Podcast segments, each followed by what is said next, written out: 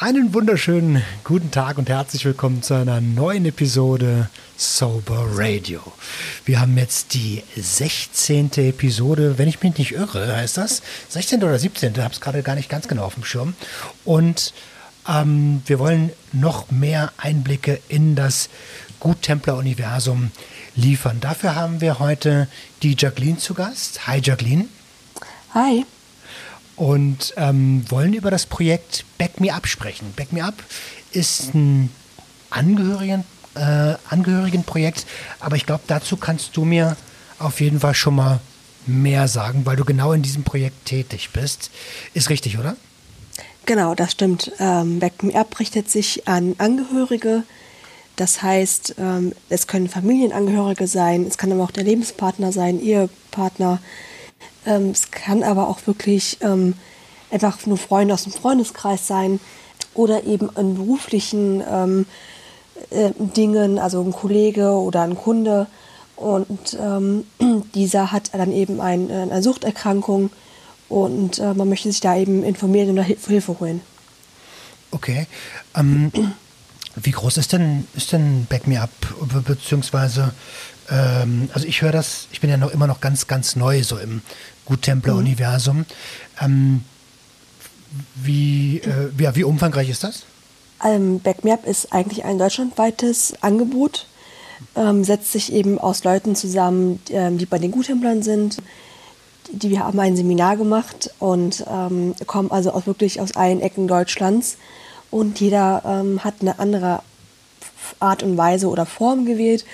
Das heißt, es äußert sich in Form von Selbsthilfegruppen ähm, in einem Forum oder es gibt einfach nur ähm, ja, eine Sprechstunde, die angeboten wird, ähm, die sich eben an diese Angehörige richtet. Okay, und ähm, in welcher Stadt bist du dort tätig? In Leverkusen. In Leverkusen, wunderbar. Ähm, das ist ja mitten im Pott, ne? Bin ich ja oder bin ich jetzt falsch? Äh, ja, das ist ja zwischen Köln und Düsseldorf. Okay. ähm, wie bist du denn zu Back Me Up gekommen? Ähm, ja, ähm, ich bin im Prinzip über meine Mutter an das Angebot gekommen. Ähm, und zwar ähm, hat meine Mutter relativ schnell ähm, eine Gruppe für sich entdeckt bei den Guttemplern. Bei mir hat das ein bisschen länger gedauert. Und ich habe auch immer mal wieder geguckt und wohl einfach nicht fündig nach Angeboten für Angehörige. Mhm. Ähm, und ich habe dann irgendwann eine Gruppe gefunden. Das war aber keine reine Angehörigengruppe, sondern eine gemischte Gruppe mit Angehörigen und Suchterkrankungen. Und irgendwie habe ich fand es da super, aber mir hat auch irgendwas gefehlt. Und habe dann eben die Antonia, die ähm, NRW-Stellvertreter, Vorsitzende, gefragt und habe einfach gesagt, hey, es gibt hier einfach nichts. Kannst du mir da nicht helfen? Und dann, sie hatte eben dieses tolle Angebot parat, was eben gerade gestartet ist und ich da einfach nochmal mitmachen konnte. Mhm. Und, und das war dann Back Me Up? Oder das war Back Me Up. Ach genau. cool. Das heißt, du bist quasi äh, seit äh, Stunde 1 quasi mit dabei. Genau, Stunde 2. Also ich bin, bin bei dem beim ähm, ja, Einführungsseminar am Wochenende, das habe ich leider verpasst. Ähm, aber an dem zweiten bin ich direkt ähm, rein. Okay, das bedeutet aber auch, dass du selbst Angehörige bist. Du hast ja gerade gesagt, genau. deine Mama hat eine, eine, eine, Gruppe bei den Guttemplern gefunden. Ähm, genau. Und da würde mich auf jeden Fall interessieren, was, was ist deine Intention gewesen, zu sagen, Mensch, äh, ich besuche als Angehörige eine Selbsthilfegruppe, beziehungsweise mittlerweile bist du ja sogar Gesprächsgruppenleiterin, ne? Mhm, genau. Ähm, ja, ich habe, ähm, also die Gruppe, die ich damals besucht habe oder noch besuche, ähm, die gemischte Gruppe, die hat mir unglaublich geholfen. Ähm, die hat mir auch einfach gezeigt, man ist nicht alleine da. Also da sind immer Leute, die einen verstehen, denen es genauso geht. Und ähm, ich fand es eben immer so schade, dass es nichts für nur für Angehörige gibt. Also das Einzige, was es hier gibt, ist diese ähm, Al-Anon für Angehörige. Mhm. Das war aber nichts für mich und ich habe mir auch gedacht, also eine Gruppe, das ist halt wenig. Gut, Leverkusen ist jetzt auch nicht so groß, aber ähm, es gibt eben wahrscheinlich auch ähm, viele Angehörige in meinem Alter. Ähm, das heißt, ich bin mit 25 ähm, bei den Guttemplern eine der jüngsten. Mhm. Und ich habe mir damals schon versucht, Hilfe zu holen im, ähm, in der, im Schulalter, also in der 12. Klasse. Und das ist eben fehlgeschlagen.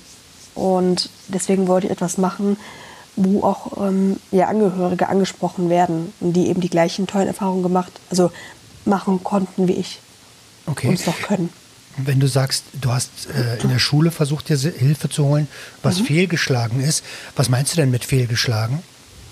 Ich habe meine damalige Lehrerin angesprochen, ähm, weil ich eben unter starken äh, psychosomatischen Symptomen gelitten habe. Und ähm, ja, sie kam dann mit chinesischen Klopf, äh, Klopftechniken, die, das ist aber alles gut gemeint, aber das hat natürlich nicht geholfen. Es hat nicht geholfen, dass ich eben da nachts da lag und habe gewartet, bis meine Mutter ins Bett ist, mhm. ähm, damit ich in Ruhe einschlafen konnte. Und ja, wenn ich einfach mal geguckt hätte, was gibt es denn in Leverkusen für Angebote oder ich habe das die Sucht ja auch wirklich benannt als Sucht. Ähm, ja, sie hat da aber nicht die adäquate eben Hilfe leisten können oder auch suchen können, die ich eben hätte gebrauchen können. Okay, das heißt, sie war sich dem Ausmaß des Problems, so jetzt habe ich es, gar nicht richtig bewusst anscheinend. Ne? Genau. Also ja, das ist eben häufig das Problem, dass ähm, viele Leute, mit denen ich spreche, ähm, die finden das super, die sind auch sehr interessiert, aber die sind nicht in der Thematik drin, die können das nicht nachvollziehen. Und ähm, das ist eben diese tolle, das, das Tolle an diesen Selbsthilfegruppen, dass da eben Leute sind, jeder hat so seine individuelle Geschichte, aber an, an irgendwelchen Eckpunkten ist sie gleich. Ähm, jeder kennt es, wenn dann der Angehörige eben volltrunken ist und hinfällt und ähm, wie man sich dann fühlt, wo andere eben sagen, ja, dann lass die doch liegen. So, nein, als Angehöriger, wenn du da so tief drin steckst, kannst du das eben nicht, weil du so in deiner Sorge um, um den anderen bist, dass du ihm eben doch hilfst. Und das ist, ist manchmal sehr schwierig, wenn man dann doch irgendwie mal jemanden zum Reden braucht, ähm, man aber merkt, man kann auch gegen eine Wand reden. Mhm. Äh, und so noch einfühlend und verständlich diese dann sind, also da fehlt wirklich diese persönliche Erfahrung. Ja, ähm, du hast ja in einem ähm, Dialogartikel von 2020, hast du dich ja und deine Geschichte schon mal vorgestellt. Mhm. Und ähm, da ist mir ein Satz besonders aufgefallen, den du auch gerade genannt hast, wenn mal jemand umfällt. Ich kenne das ähm, von meinem Opa. Auf einmal knallt es und derjenige liegt auf dem Boden und ja. irgendwie rechnet man im Kopf immer wieder damit. Genau. Und, und Leute, die das überhaupt nicht kennen, so, ja, die, die wissen halt gar nicht, mit was für eine, mit was für Sorgen und Ängsten Angehörige so zu tun haben. Ja. Und ähm, der Unterschied zwischen der Vertrauenslehrerin und den Menschen, die das wirklich durchhaben, kannst du das kurz hervorheben, wie du dich äh, aufgenommen gefühlt hast dort? Hm. Meine Vertrauenslehrerin, das war tatsächlich auch das erste Mal, dass ich ähm, das äh, als Alkoholismus beschrieben habe und da habe ich mich selber sehr ähm, schlecht drüber gefühlt und, ähm, und hatte ein schlechtes Gewissen.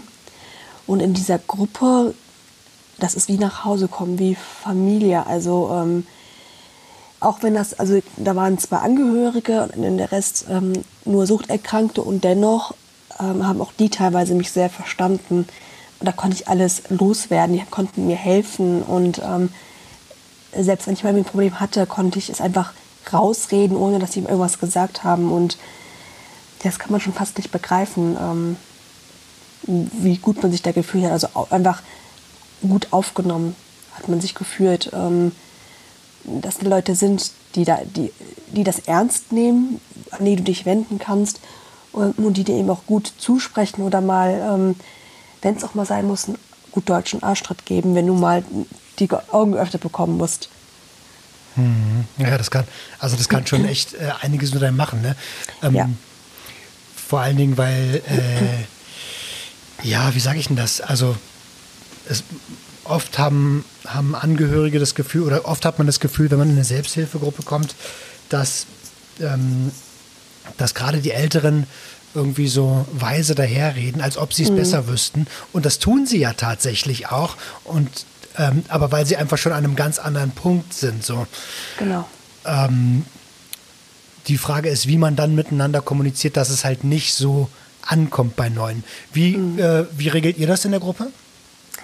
Ähm, also jeder kann frei sprechen, sich einbringen. Ich wünsche mir das auch immer, ähm, dass da wirklich ein Dialog, ein Gespräch ist unter den Teilnehmern.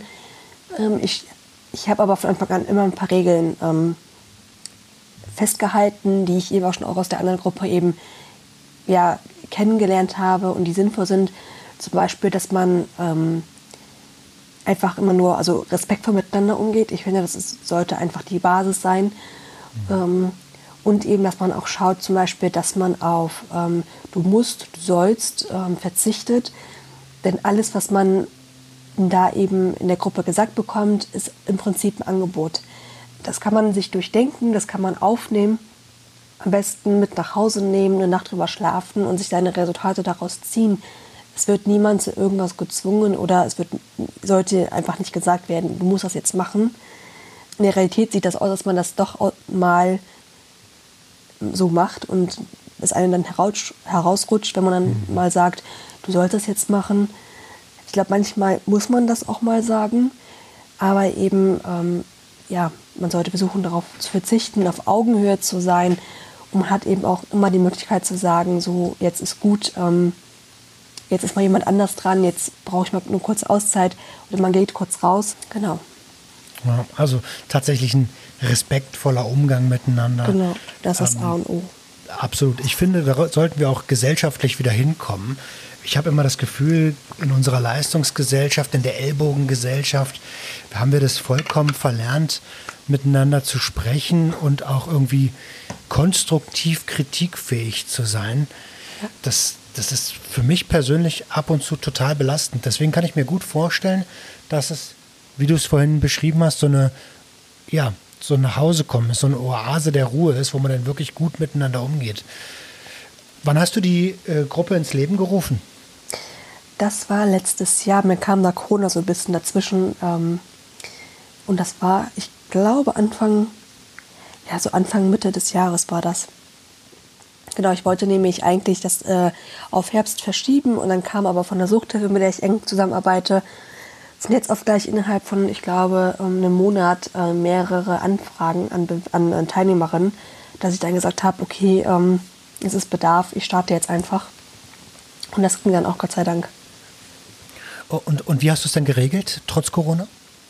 Das war noch die Zeit, wo man sich treffen durfte, aber mit Maske und eben mit ja, Hände desinfizieren und Abstand. Und unser Raum hat das eben hergegeben, dass man sich jeweils mit einem Meter Abstand hinsetzen konnte. Und ähm, ja, das ging dann. Okay, und dann hat ja die Pandemie noch mal ein bisschen härter zugeschlagen. Genau. Ähm, und dort ähm, hast du, wenn ich das richtig auf dem Schirm habe, auch eine Lösung gefunden. Und da macht es sich total bemerkbar, dass ähm, das vielleicht sehr, sehr gut sein kann, wenn auch ein paar jüngere Leute in der Sucht-Selbsthilfe unterwegs mhm. sind. Wie hast du das gemacht? Erzähl mich oder hol mich mal ins Boot. Wie, das, wie hast du das wahrgenommen? Ja, ja das ist erstmal tatsächlich ausgefallen und ähm, habe dann auch überlegt, wie soll ich das machen. Ich war irgendwie sehr unzufrieden ähm, damit, dass es eben nicht stattfindet, weil eben auch wirklich akuter Bedarf war. Und habe dann irgendwann gesagt, ähm, weil man, also wir hatten vor der Guthaben eine Telefonkonferenznummer. Da konnte man sich einwählen und dann konnte man im Prinzip so als Gruppe telefonieren. Das war so eine Schaltung. Mhm. Und das hatte ich einmal und dann war ich aber da sehr unzufrieden mit. Das hatte ich halt im Rahmen von einer äh, Notsprechstunde und habe dann gesagt, das möchte ich nicht für meine Gruppe. Mir fehlt da halt wirklich äh, das Visuelle. Und dann bin ich eben dazu übergegangen, habe dann gesagt, ich nehme halt Messenger-Dienst. Und da war ich wirklich sehr zufrieden. Das kann, kann man mit bis zu acht Personen machen. Ähm, aber mir hat eben wirklich immer zu bedenken gegeben, ähm, die Datensicherheit und ähm, war also immer auf der Suche nach einer, nach einer, Lösung, aber das ist natürlich auch nicht so einfach. Ne? Die ähm, Anbieter nutzen natürlich jetzt auch diese Zeit bei so einer hohen Anfrage, das heißt, es ist immer mit Kosten verbunden mhm. und habe dann irgendwann ähm, mit dem ähm, NRW-Vorsitzenden ähm, gesprochen und er meint dann kein Problem, er hat so einen ähm, Account bei den, für die Guttempler äh, für so einen Online-Dienst und da haben wir das jetzt eben gemacht, damit man das eben auch mit einem iPad oder Tablet ähm, machen kann. Das ist dann deutlich angenehmer und muss sich immer so auf so ein paar Zentimeter, vier Personen sich anschauen. Mhm. Und das klappt aber wunderbar. Also ähm, manchmal ist es so ein bisschen schwierig, da reinzukommen, aber wenn man dann drin ist, dann klappt das. Es macht total viel Spaß. Ähm, ich, also schon fast, ja, man kann es wirklich als Präsenz auch ersetzen. Ähm, wir stehen nämlich gerade vor der Frage, ob wir jetzt wieder in den Präsenz gehen oder im Online-Ding bleiben und ähm, ja. Okay, also ihr steht gerade vor der Frage, weil die Inzidenzien jetzt ähm, genau. das zulassen würden, aber trotzdem ist ja, eine, ist ja der, der, der Virus noch da. Ähm, genau. Und das ist wahrscheinlich die, die, die, die Krux an der ganzen Nummer. Genau. Ähm, achso, ah, du bitte. Ja, bei ähm, solchen Online-Dingen ähm, ist natürlich der Vorteil, man kann eben auch ähm, mit Leuten in Kontakt treten, die eben nicht gerade in der Umgebung sind. Also wir hatten auch Teilnehmer aus Köln und da ist halt immer die, so die Schwierigkeit, ähm, für die ist der Anreiseweg natürlich länger. Ich habe viele junge Frauen mit Kindern, auch gerade in einem sehr jungen Alter, die müssen dann immer ähm, eine Betreuung organisieren. Das geht natürlich nicht immer und da ist es eben einfacher, das von zu Hause aus zu machen. Hm, genau, darauf wollte ich gerade zu sprechen kommen. Wo siehst du denn die Vorteile ähm, vom, vom Digitalen? Ähm, das eine hast du ja gerade schon beschrieben. Gibt es noch weitere Vorteile, die du da siehst? Ja, ich glaube tatsächlich, ähm, obwohl, wenn man zusammen in einem Raum ist, hat man immer die Möglichkeit rauszugehen. Aber äh, wenn man eben vor so einem Bildschirm sitzt, schafft das auch immer noch mal Anonymität. Ähm, ich glaube, für Neulinge könnte es schon mal ein bisschen ähm, angenehmer sein, sich das zuzutrauen, ähm, da mal reinzuschnuppern oder auch sich einfach mal zu öffnen. Hm, also es ist deutlich niederschwelliger, ne? Genau. Ähm, und äh, jetzt, jetzt, ähm, jetzt höre ich höre ganz, ganz oft so, ja, ähm, das ersetzt aber kein, keine Präsenzen, also gerade im Therapiebereich. Wie siehst du das? Ähm, ich finde es äh, nicht unbedingt. Also ähm, natürlich hat diese, diese Präsenzsitzung den Vorteil, man sieht sich persönlich, man kann sich, in dem, äh, man kann sich umarmen. Ich glaube gerade, ähm, wenn man ähm, gerade nicht so gut ähm, drauf ist, man vielleicht auch eine, ähm, eine Depression hat zum Beispiel, ähm, kann das wirklich helfen, sich vor Ort zu haben. Dann nimmt man den mal in den Arm, drückt den fester. Ähm, das gibt eben sehr, sehr viel meiner Erfahrung nach. Es schafft eben auch Struktur. Und es macht eben ja, einfach nur mal ein bisschen Spaß, wenn man da sitzt, ein bisschen was schnacken kann, was trinken kann. Es ist nochmal eine etwas andere Atmosphäre. Hm. Da würde ich dir uneingeschlossen zustimmen. Also wir haben ja für die Ausbildung bei den Sober Guides ähm, auch erst äh, nur Webtreffen gehabt aufgrund der aktuellen Situation. Und dann hatten wir uns ein Wochenende getroffen und es war eine ganz, ganz andere Atmosphäre, weil man halt auch, wie du schon sagst, in die Interaktion gehen kann, mhm. mal ein paar kleine Grüppchen bilden kann, andere Aufgaben machen kann. Ähm, also irgendwie hat beides seine Vor- und seine Nachteile. Jetzt hattest du eben gesagt, dass, äh, dass, dass du ganz viele Leute in den ähm, Online-Treffen hattest, die von weiter weg gekommen sind, die sonst am Präsenztreffen nicht teilnehmen konnten. Würdest mhm. du sagen, dass, ähm, dass gerade Selbsthilfegruppen für Angehörige, dass da noch wesentlich mehr Bedarf besteht? Oder wie, wie sieht die Situation deines Erachtens nach aus? Also auf alle Fälle. Ich glaube, ich habe ähm, zum Beispiel auch mit ganz vielen gesprochen. Es waren, glaube ich, schon, ja, es waren drei, die doch gesagt haben, die haben totales Interesse, die schaffen es aber nicht, weil sie zum Beispiel eine Therapie machen oder die haben Kinder und ähm, können keine, Besor äh, keine ähm, Betreuung organisieren. Ähm, und wenn ich eben so meine Geschichte angucke und von denen, die ich eben kenne, ähm, sind da auch einfach viele betroffen, ähm, die einfach noch jünger sind, die in Schulen sind, ähm, die vielleicht sich damit noch gar nicht auseinandersetzen oder so, sich noch nicht trauen oder ja, die auch in ihrem, als Erwachsener vielleicht schon so in ihrem Leben verankert sind, ähm, dass sie noch nicht daran denken oder ähm, noch nicht so weit sind oder eben auch ähm, ja gar nicht wissen, dass es sowas gibt. Das ist ja auch immer, es wird halt immer für die Suchtkranken ähm, geworben, aber nicht für die Angehörige. Ähm, und ich glaube, es gibt da einfach so eine sehr große ähm, Dunkelziffer.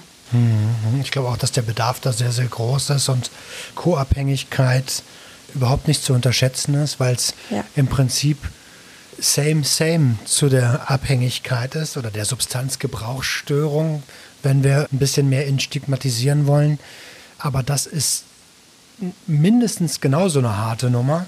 Mhm. Äh, und das, obwohl man den Rausch an sich gar nicht, gar, gar nicht fühlt. So. Ja. Ähm, jetzt hattest du eben so ein bisschen deine, deine Geschichte angeteasert. Du hast vorhin gesagt, deine Mama war, hat getrunken, richtig? Ja, genau. Wenn du das rückblickend betrachtest, wie ist die Situation denn jetzt und ja, was hat es mit dir gemacht, dass, dass sie getrunken hat? Ja, gute Frage. Also jetzt, ähm, das Verhältnis ist eindeutig viel, viel besser. Ähm, sie hat ja eigentlich mein Leben lang getrunken. Es war aber tatsächlich so in, den, in meinen letzten Jahren zu Hause etwas schlimmer geworden, ähm, dass ich da mehr drunter gelitten habe. Ähm, und ich habe ja dann von, weil das irgendwann ja so für mich nicht, nicht mehr auszuhalten war, dass ich dann gesagt habe, ich gehe. Ähm, ich musste, also ich ja, habe schon eben früh für mich selbst sorgen müssen, schon in meiner Teenagerzeit. Ähm, aber als ich dann eben den Entschluss gefasst habe, ähm, ich ziehe aus, ging das natürlich auch nochmal von heute auf morgen. Mhm. Ähm, und ich bin einfach ja nochmal schneller erwachsen geworden, als ich vielleicht hätte müssen. Aber damit habe ich mich arrangiert. Ich habe jetzt meine eigene Wohnung, ich mache eine Ausbildung, ähm, kann mich super finanzieren und ähm, ja, da bin ich einfach total stolz drauf und ich habe, wie gesagt, die, die Selbsthilfegruppen, ich habe eine Therapie gemacht, ähm, habe mich mit meiner Geschichte sehr intensiv auseinandergesetzt. Ich weiß, wo meine Punkte sind, an denen ich arbeiten musste und noch muss. Ich glaube, das ist einfach so, mal, so ein ja, lebenslanger Prozess immer. Und ich glaube, ich habe jetzt einfach wirklich die Weichen für mein weiteres Leben gestellt. Und das ist eben wichtig für mich, also dass ich auch auch auf mich gucke. Das habe ich damals eben nicht gemacht. Und es ist mir eben heute sehr wichtig. Das ist ja generell so ein, so ein Ding von Co-Abhängigkeit, ne? dass man seine eigenen Bedürfnisse in den Hintergrund stellt, um für den Abhängigen da zu sein. Ähm, jetzt hast du diese Erfahrung ja selbst gemacht. Wie viel hat es denn gebracht, deine eigenen Bedürfnisse nach hinten zu stellen? Ähm, in, der, in der Phase zu Hause. Mhm, genau, genau. Ja, also meine, meine Gedanken waren ja immer bei meiner Mutter ich war noch nie so der Partymensch, ähm, ähm, dass ich viel irgendwie draußen unterwegs war. Ich war immer so die Gesittete und war auch einfach sehr viel zu Hause, weil meine Gedanken jeden immer bei meiner Mutter sind. Was passiert, wenn sie hinfällt? Ich habe sehr ungern auswärts geschlafen bei Freunden, weil ich dann gar nicht erst zur Ruhe kam, ähm, weil ich mir dann sie schon wirklich auf dem Boden liegend gesehen habe. Und im Endeffekt, also platt gesagt, mir hat es einfach gar nichts gebracht das. Schlimmste, was man, was man machen kann, weil man eben sich total vergisst. Ja. Genau, darauf wollte ich eigentlich hinaus, so dass es, also klar, man liebt den, den Menschen ja und man verfällt automatisch wahrscheinlich in diese, in dieses Helfersyndrom, nenne ich das jetzt einfach mal. Mhm. Aber man selbst ähm, bleibt, bleibt viel auf der Strecke und der, der Abhängige lernt, lernt ja dadurch auch, hey, um, um mich wird sich gekümmert, egal ob ich berauscht bin oder nicht. Genau. Hattest du auch diesen Eindruck oder, oder äh, hast du da auch andere Erfahrungen gemacht, dass es deiner Mutter eher unangenehm war? Nee, eigentlich, also sie, ähm, das merkt man tatsächlich noch heute. Die ist also sehr viel bedacht, dass ich da eben auch öfters bin, dass wir ein gutes Verhältnis haben, wo ich sie wirklich schon stoppen muss und sagen muss, nein, ich komme jetzt heute wirklich nicht, auch wenn du dreimal fragst, äh, komme ich nicht zum Mittagessen. Ähm, ich glaube, sie hat das eben sehr genossen. Ich bin ja, ähm, also ich habe jetzt einen Halbbruder, der ist aber nicht bei mir aufgewachsen. Ähm, das heißt, wir waren immer zu zweit. Mein Vater war beruflich viel unterwegs. Von daher ähm, war es also von Haus aus schon so, dass wir immer zu zweit waren, viel zusammen waren. Okay. Also wenn ich übrigens, wenn ich irgendwas frage, was äh, äh, alles kann, nichts muss, ne? Also mhm. ähm, ich würde aber gerne noch ein bisschen mehr auf Back Me Up eingehen. Denkst du, dass äh, du quasi mit jetzt einen Anstoß gegeben hast für mehr jüngere Leute, eigene Gesprächsgruppen zu, äh, zu gründen, beziehungsweise auch für, für weitere Angehörige einen Schritt gemacht zu haben? Oder ist das dein Ziel überhaupt? Also ich möchte auf jeden Fall junge Leute ansprechen. Wobei natürlich jetzt jung ist ja natürlich ähm, in Ansicht des Betrachters. Ähm, das, das, heißt, ähm, wir bewegen uns in meiner Gruppe im, im Kreis ähm, von, ich glaube, die jüngste ist Anfang Anfang 20 bis ähm, die älteste ist, glaube ich, fast, bitte, äh, fast 40. Aber das tut der ganzen Sache keinen Abbruch. Und mein Ziel ist es eben auch wirklich, ähm, so Leute in der Altersspanne anzusprechen. Ähm, und wenn sie wirklich ja, Interesse haben, dass sie kommen, dass sie sich austauschen. Ähm, ich glaube, viele von den ähm, von diesen Angehörigen ähm, haben gar nicht so das Interesse, wirklich selber eine Gruppe zu gründen. Für die ist eben einfach dieser Austausch wichtig. Und ich glaube, ähm, dass, darauf kommt es eben an, dass man diesen Leuten eine Plattform ähm, erschafft, wo sie das eben können. Und sei es, ob, ob es in Präsenz ist, sei es in, äh, irgendwie im Internet, irgendwie über Online-Plattformen ist. Ähm, das ist wichtig. Und ich glaube, ähm, das können auch Ältere machen, also ab 50 oder 60. Mhm. Ähm, ähm, aber klar, ich glaube, wünschenswert ist es immer, wenn man da Leute hat, ähm, die im, im eigenen Alter ist. Ähm, ja, wenn, um, für den Wohlfühlfaktor, wenn man selbst präsent ist, auf jeden Fall. Ähm, jetzt, jetzt kennst du ja das äh, Gut-Templer-Universum ein kleines bisschen besser als ich. Ähm, wie ist denn dein Eindruck? Äh, wie sind wir ähm, von der Altersstruktur her aufgestellt und was braucht es, um jüngeres Publikum anzusprechen? Also zur Altersstruktur kann ich sagen, ähm, auf unseren Back Me Up Seminaren habe ich das, äh, den Spitznamen Küken bekommen. Ähm, einfach ähm, äh, des Alters wegen, weil ich einfach mit Abstand mit, mit fast 25 die Jüngste war. Mhm. Ähm, und ich glaube, ich, ich bin jetzt auch nicht so gut vernetzt. Ich glaube, es gibt noch so die einen oder anderen, die in meinem Alter ist, plus minus. Ähm, aber ich glaube wirklich, die meisten sind deutlich älter als ich. Und ich denke, ja, man muss offen sein für die jungen Leute, für die Bedürfnisse der jungen Leute zu schauen, wie arbeiten die, was, brauchen die. Und das habe ich auch schon eben erlebt. Die Guttempler haben ja zum Beispiel noch diese, diese alten Guttempler, die haben noch diese Aufnahmeriten und ähm, ich hoffe, du weißt, was, was ich meine. Ähm. Nee, nee, kenne ich nicht, aber ähm, okay klingt, äh, klingt irgendwie ja, sehr rituell und sehr ähm, traditionsbewusst. Genau, und das möchte ich gar nicht zerstören, aber das ist nicht mehr das Bedürfnis der jungen Leute heute. Die jungen Leute, wenn ich, wenn jemand neu in meine Gruppe kommt, sage ich, wir gehören zu den Guttemplern. So, ich gehe aber nicht hin. Ich bin keine Guttemplerin, ich sage auch nicht, ich bin Guttemplerin. Aber für mich ist es einfach ähm, die, dieses, die das ermöglichen, dass wir hier sitzen. Und mhm. das finde ich wichtig. Ähm, und ich finde, wenn Leute sind, die, noch diese alte Zeremonien und Riten leben möchten, ähm, dann sollen sie das gerne tun. Ich glaube, es ist aber nicht mehr in unserem Interesse. Wir wollen eine Plattform haben, wo wir uns treffen können, wo wir uns austauschen können, wo wir miteinander umgehen können. Ähm, das ist für uns wichtig. Und ich glaube, ähm, das sollte der Schwerpunkt sein. Dann eben auch zu gucken, ja, wie, wie sind wir heute unterwegs? Also über welche Messenger, Online-Dienste, was man nicht alles auf dem Handy hat. Wie kann man die Leute eben erreichen? Ich glaube, über ähm, Flyer kann man die Leute noch ganz gut erreichen, aber auch so, was ich eben in den, in, in, der, in den Suchtkliniken zum Beispiel sehe, ist auch mal oft, dass da viele Ältere sind, also nicht in meinem Alter. Ich glaube, ich bin ja selber so ein bisschen auf ein paar Seiten unterwegs, ähm, die bieten sich dann eben an, um Werbung zu machen, um zu informieren. Okay. Ähm, ich glaube, es findet gerade ein Wandel statt, sonst würde es ja diesen Podcast auch nicht geben. Genau. Wir werden immer zeitgemäßer, aber ich bin vollkommen d'accord. Also du hast einen ganz guten Satz gesagt, wir müssen auf die Bedürfnisse schauen, die zeitgemäß sind.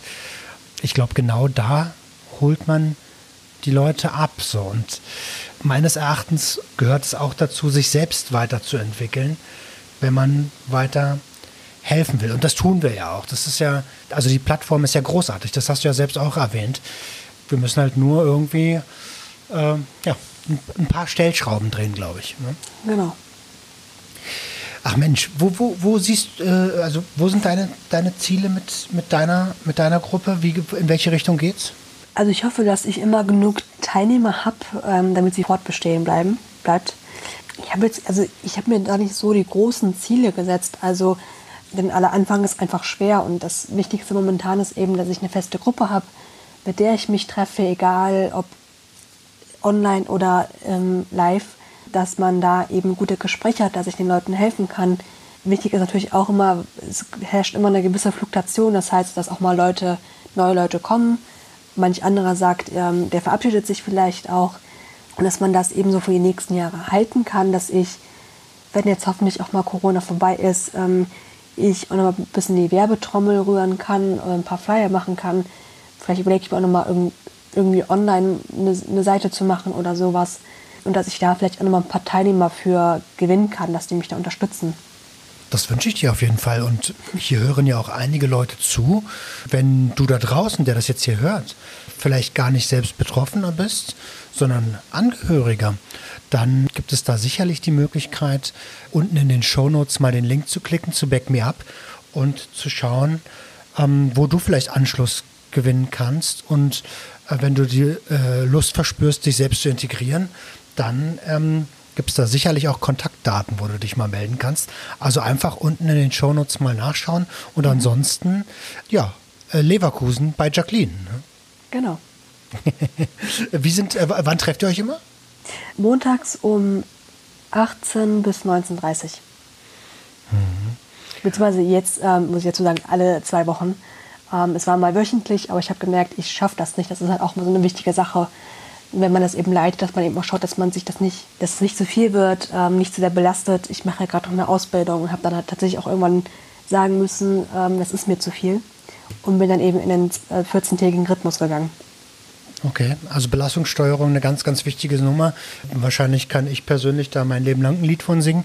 Was würdest du denn, aber das ist ein, guter, ein gutes Stichwort, mhm. was würdest du denn Angehörigen raten? Gibt es, gibt es deiner Erfahrung nach irgendwie Intervalle, wo man sagt, naja, komm ruhig wöchentlich oder mach das alle zwei Wochen oder kann man das gar nicht so genau sagen? Wie, wie ist deine Erfahrung da? Ähm, also ich kann natürlich niemanden zwingen. Ich möchte auch keine ähm, ja, Anmeldung vollführen und sagen, das ist jetzt verpflichtend, äh, äh, wöchentlich zu kommen.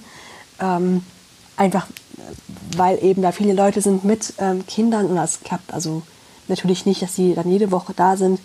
Ich sage aber immer, es macht Sinn, regelmäßig zu kommen. Also ähm, klar, man hat mal einen Termin oder man hat keinen ähm, kein Babysitter, dann schafft man es natürlich auch mal nicht. Das ist auch natürlich kein Ding.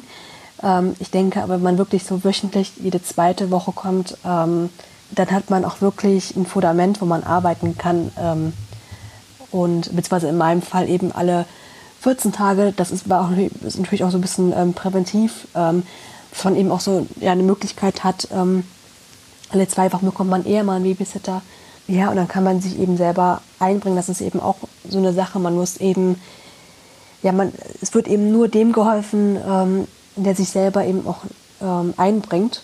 Das heißt, wenn er oder diejenige eben seine Geschichte erzählt, von sich erzählt, ähm, es eben auch zulässt, dass wir was dazu sagen, ähm, dann hat man eben auch eine Chance, dass ähm, bald eine Besserung eintritt, dass man auch das Gefühl hat, ähm, ja, da gehe ich gerne hin. Dass man dann auch, auch wirklich ja ankommt, das ist ja natürlich auch wichtig. Am Anfang, man fühlt sich natürlich immer irgendwie fremd in so einer, überall wo man neu ist und aber nach ein paar Sitzungen ist es eigentlich schon immer gang und gäbe. Dann ist derjenige angekommen, fühlt sich prima, hat sich geöffnet und dann ist das immer eine gute Sache ähm, für weitere Zusammenarbeit. Absolut, da bin ich ähm, bei dir. Vielleicht kannst du noch mal ganz kurz für diejenigen, die, die hier zuhören und noch nie in einer Selbsthilfegruppe waren mhm. und vielleicht mit dem Gedanken spielen, das Ganze ein bisschen verbildlichen. Also bevor ich das erste Mal in der Gruppe war, dachte ich, habe ich immer an diese Tonhalle mit dem Stuhlkreis, wie aus amerikanischen Filmen so gedacht. Genau. Wie sieht es wirklich aus? Ähm, also sieht ähnlich aus. ähm, nur wir haben Friedtische. ähm, ja, also eigentlich ist es recht gemütlich. Äh, man muss schon fast aufpassen, dass man nicht so sehr ins Schnacken kommt. Das heißt, es gibt bei uns, ähm, wir haben, ist natürlich auch sehr unterschiedlich. Also wir haben Tische und Stühle. Es gibt Getränke, das heißt Kaffee, Tee, Kaltgetränke ähm, und immer ein bisschen was zum, also ja, zum Schnacken halt. Ähm, und dann fängt eben jemand an. Also es kann, also wünschenswert ist immer, dass es jede Woche jemand anderes ist oder eben halt die Gruppenleitung, die grüßt dann ein ähm, und fängt mit, einer Blitz, mit einem Blitzlicht an. Das heißt, man ähm, erzählt so in drei, vier Sätzen, ähm, wie geht es einem, was war in den in der letzten Woche oder in den letzten 14 Tagen los und ist vielleicht irgendwas vorgefallen, ähm, was man eben besprechen möchte. Das macht man eben deswegen, ähm, dass man so eine Sondierung hat. Man schaut, wie ist so die Lage. Je nach Personenzahl ist es eben schwierig, wenn man dann anderthalb, Stunden, anderthalb Stunden hat ähm, und man hat da zehn Leute, dann kann man leider nicht alle zu Wort kommen lassen. Ähm, aber dann kann man zum Beispiel mal so gucken, wo sind so, ähm, wer hat wirklich was zu besprechen, wo ist was vorgefallen. Und wenn man dann so vier, fünf hat, ist das immer eine gute Sache. Ähm, und dann ja, fängt meistens immer einer von denen an, ein bisschen ausführlicher darüber zu besprechen. Ähm, ja, und dann entwickelt sich das eigentlich so, dass man ins Gespräch kommt, man hakt mal nach, man gibt vielleicht einen Tipp ähm, oder man hört auch manchmal einfach nur zu, was eben ganz wichtig ist. Hm, also komplett bedürfnisorientiert und komplett zwanglos. Das habe genau. ich ähm, auch noch nirgendwo äh, in, in, egal welcher Selbsthilfegruppe anders gesehen. Ähm, und da spielt es auch ehrlich gesagt überhaupt gar keine Rolle, welche, ich nenne das mal Dachmarke oben drüber steht. Genau. Ähm, wichtig ist, dass man sich Hilfe sucht, wenn man das Bedürfnis hat, ähm, dass man sie braucht so, und dass man die Anlaufstellen findet. Und eine davon ist halt ähm, das Back Me Up-Projekt für Angehörige. Genau. Ähm, Nochmal abschließend vielleicht die Frage an dich, wie siehst du die Sucht-Selbsthilfegruppe in der Zukunft? Stichwort Face-to-Face, -face, digital, Messenger-Dienste. Genau, also müssen wir, in welche Richtung muss sich das verändern? Also ich, ich glaube, in Zukunft ähm, wird viel, viel mehr Bedarf sein. Ähm, daher ist es eben wichtig, ähm, Leute zu finden, die eben auch Interesse haben, Gruppen anzubieten. Es müssen ja auch nicht immer Gruppen sein. Es gibt ja, ähm, ja ganz unterschiedliche äh, Konzepte, sei es ein Forum zu eröffnen, eine Sprechstunde, ähm, aber eben auch Leute zu finden, die das dann machen. Das ist eben wichtig. Ähm, ich glaube auch zu schauen, dass es wirklich flächendeckend ist, ähm, deutschlandweit. Das ist ja auch jetzt leider noch nicht so wirklich. Ähm, mhm. wichtig ist eben auch, ähm, Leute zu erreichen, die nicht mobil sind. Da sind eben gerade so ähm, Online-Plattformen gut geeignet für. Ähm, oder auch für Leute, die eben eher etwas außerhalb wohnen und nicht so schnell in die Stadt kommen. Ähm, ich glaube, das wird eben so eine, so eine ja, Herausforderung sein, die man in Angriff nehmen muss. Super. ich muss ehrlicherweise sagen, ich habe das Gefühl an der Stelle, wir sind schon ganz rund. Dann habe ich nur noch eine einzige Sache und zwar, was möchtest du den, den, den Hörern vom Sober Radio mit deiner Erfahrung oder aus deiner Erfahrung vielleicht noch mit auf den Weg geben? Ja, dass ähm, wenn man eben selber betroffen ist, also sei es auch ähm, Angehörige oder Suchterkrankungen ähm, oder wenn man einfach, ich glaube, allgemein irgendein Problem hat, ähm, es scheint immer unüberwindbar zu sein, aber wenn man sich wirklich den Mut fasst, ähm, das ist das Wichtigste, dann kann man viel erreichen, wenn man sich äh, den Mut fasst und dann eben in eine Gruppe geht oder sich jemanden anvertraut, ähm, dann kann man, also hat man eigentlich eher den ersten Schritt getan, hat man den, Stein ins Rollen gebracht und ähm, oft ist es so, das dauert immer so ein bisschen, bis, es, bis eine Verbesserung eintritt, ähm, aber es lohnt sich und ich glaube, man lernt viel, viel für sich selber. Äh, man merkt, man ist nicht alleine damit und ähm, ja, ist eigentlich einfach eine sehr tolle Sache. Super. Also bessere Schlussworte hätte ich nicht wählen können.